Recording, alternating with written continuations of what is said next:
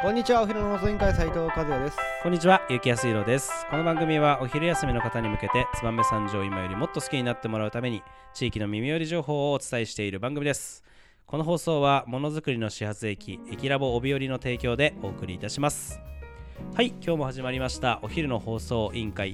今日は、えー、ものづくりの会の日なんですが、えー前々回かな？そうですね結構前に、えーとはい事業継承について、えー、と今回は前編だよという予告をしながら、えー放送をしたんですけど今日はその後編はい。もう少し深掘りをして事業継承の話を、えーしていこうと思います。では今日のトークテーマお願いします。はいトークテーマ事業継承後編行っていきたいと思います。はい。ちょっとこれ今回もね、あのー私がはい。ファシリテーターをやりながらそうですね。ちゃんにあのインタビュー形式でやってましたよね。で。僕が社長になった時に、そうだね。あのーさんこれから事業継承をしていくそうなんですよ。わけですからね、はい、どんなことがあるのかっていう。聞いてみたいなはいと思います、で前回ちょっと次は踏み込んだそうだね。前回はなんとなくその時事業継承に至った経緯とかその事業継承した時にどうだったかみたいな話が、あーメインで、えーやってましたけど今回はもっと突っ込んだお話、えーが来るとあの覚悟してきております。はい、はい。ありがとうございます、はいで、はい。僕聞きたかったのははい。やっぱりはい。兄弟でやってるっていうところがちょっとやっぱ引っかかってて、兄弟とやってますね。はい、これ、うん。絶対そういう人って多いと思うんですよ燕三条って。結構いると思いますよ、は兄弟であの会社に入ってられる方。うんいると思う。まあこれ今まあ、もしかしたら和也さんだってもしかしたら弟さんが手伝うってことがあるあるかもしれないね。かもしれないんで、まあうんそうなったらどうするのかっていうところもあったんですけど、はいはい。まあぜひ聞いてみたかったのはやっぱりはいはい。お金の問題ですよね、お金の問題ね、はい。兄弟でやる時にはいはい。はいはいあのすごい差をつけちゃうのかそれともやいやね自分が少なくて逆にそのなるほどね。ねはいはいはい。お兄さんの方が多いのかとかってはいはいはい。いうのをちょっと踏み込んで、まあ、あのー今ね、うん。もうだいぶ経ってるから、はいはい。まあ、昔の給料と今の給料違うけどね。入った当時の給料って。入った当時ですか？会社に入った当時？引き継いだ時の給料ってどうどういうふうに設定したんですか？あー引き継いだ私が社長になった時ってことです、私が社長になった時にはもちろん私が一番もらってます。おおはい、はい。あの今でもそうですよ。あ今でも、はい今でもあのー兄貴よりも姉貴よりも、はい。まあどっちも兄も姉もあの会社に入ってますけど、はいえー兄嫁も入ってますけど、えっ、と誰よりも私がもらってます。なるほど。もちろんでございます、はい。それいいですね、はい、えっ、とそこはえっ、とまあ別に、えー役職に対して給料がこれだよって決めてるわけじゃないですけど、はい。えっ、と一応私が社長ですので、えー一番いっぱいもらってまいっす。ぱいもらってるんですね、そうです。悔しかったらお前らも社長やってみろと。なるほど、はい、一番末っ子がそう君にしておりますので。なるほど、はい。それってでも揉めんかったんですか？やっぱ最初の時ってどうなんですか？あーどうなんでしょうね。あでもやっぱりちなみに、うん。開きってどのくらい開き？いやそんなに開きないですよ。あ逆にね。そんなバカみたいに開きはないですけどもめででもやっぱりそこはやっぱりなんて言うんだろう。ちゃんと線引きというか、はい。あの横一列で同じってわけにはやっぱりいかないなと思いますし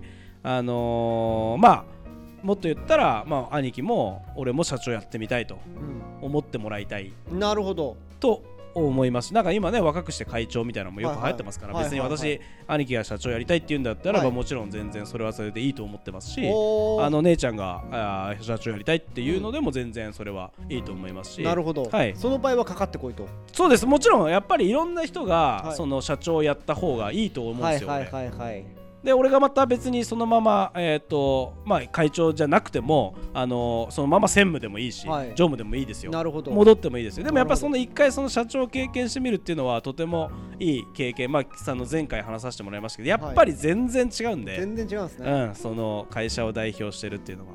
だからやっぱりそういう意味で、はい。やっぱりみんなあの社長やりたいという人がいれば社長をあのやっていただきたいしもちろん社長になれば給料は誰よりももらうと。なるほどそれでいいと思いますよ。でやっぱ社長だからん。経費も使えるわけですもんね、ただね、はい。あのー、和也さんご存知の通り、はい。あのーうちの、まあ、兄、はい。今専務っていうんですか、はい。あのうちの専務、あのーとても経費を使うねあのところに所属してるんですよ。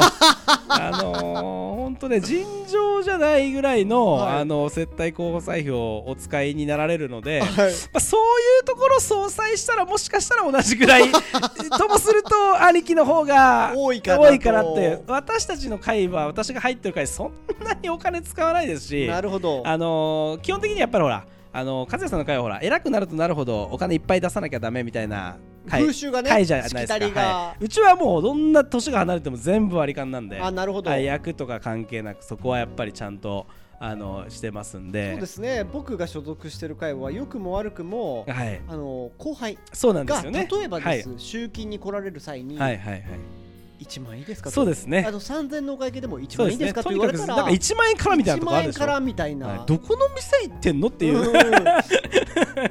ぐらいの,、まあ、あの領収書をねいっぱい持ってきますので。あいっぱい。はい、あのうちの専務様は。なるほど、はい。まあ、まあまあそれはまあそうですね。はい。ね なんでそこを見ると、自分はなかなか使いづらいと。そうなんですよ。でまた私ね結構うんどっちかっていうと、うん、俺の方が多分兄貴よりも、まあ、ケチな方っていうかなんかこう見ちゃうんだよね数字を。はいはい。数字を見気にしちゃう方なんでやっぱもう私なんてこのコロナになってからほとんど経費使ってないですよ。いやちなみに僕は、はい。今でも経費が使えないから。ああたそうなんだね、うん。うんだからジェシーで偉くなろうが何しようが、はいはいはい。一応自己資金がねなるほど最近半端なくなるほどってくなるほどね。のでちょっとどうしようかなっていうのはガチで悩んで、まあまあ俺はでもねその、はい。兄貴にその経費を使ってる話も含めてよく言うのは、はい。あのー会社の経費を使えと、はい。むしろ。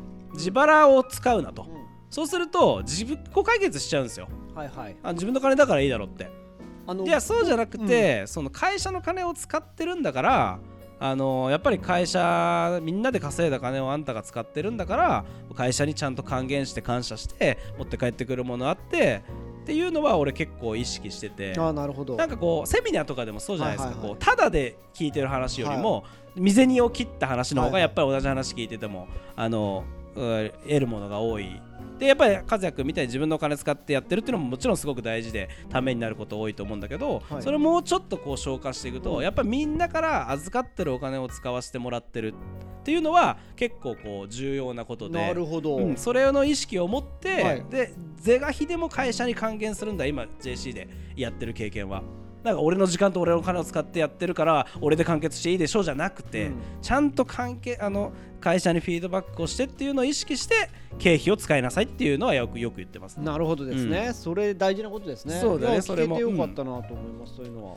という感じですね。まあはいはいだからまあ、金銭的にはそんな感じでしょうかね。うんうん、うん。いやいいことだと思いますめちゃくちゃ。でもう一つ気になるところがやっぱりあって、はい。喧嘩しないの？あのー、喧嘩しますよ。あします、うん。えーっと兄貴とも喧嘩をするし、はい。えーっとまああ姉ちゃんと兄貴がよく喧嘩してますね。逆に？はいはいはいはい。でまあ俺と兄貴が喧嘩するとまあ本当大変ですよね。おうーん大変じゃなあいな年に1回ぐらいはあるんですか？年に1回もないな。年に1回もないけどコロナになってすぐに1回あったわ。やっぱり。お互いちょっといろいろ動揺してた部分とかもストレス溜まってきた部分とかもあったんじゃない、結構いいあんなにでかい喧嘩したのはあもしかしたら会社に入って初めてかも。えど何がきっかけで？まあなんかでも些細なことだと思うよ。ううんそのうん些細なことだと思う。本当にそのまあいろいろこうそのコロナになった当当初はやっぱりこう今までやってたことができなくなって、はい。で新しいことやらなきゃダメっていうので、まあ、はいガシガシやってる中でやっぱりそのスピード感っておのおの違ってて、はいはいはい。でやっぱり俺がすごく先走っていろいろ変えていった中でやっぱりこう兄貴はまあやっぱり製造をあのちゃんと面倒を見てるので、はい。やっぱりそこを早くしすぎると品質が落ちたりとか、はいはいはいその人の口に入るものだから、はいはい。あの安全性が担保できなくなるってはい。はいいうところとかの観点から、はい。まあ、ちょっとお前のスピードはちょっと速すぎるよっていうところでちょっとこう差異が出てきて、はいまあでもそんなことを言っても時代がこうだからっていうところとでまあちょっと喧嘩した。で結構デカめの喧嘩したね。結構日をこうまたいでまでもずっと続いちゃったって感じですか？そうだね。その時は何日かそんな感じだね。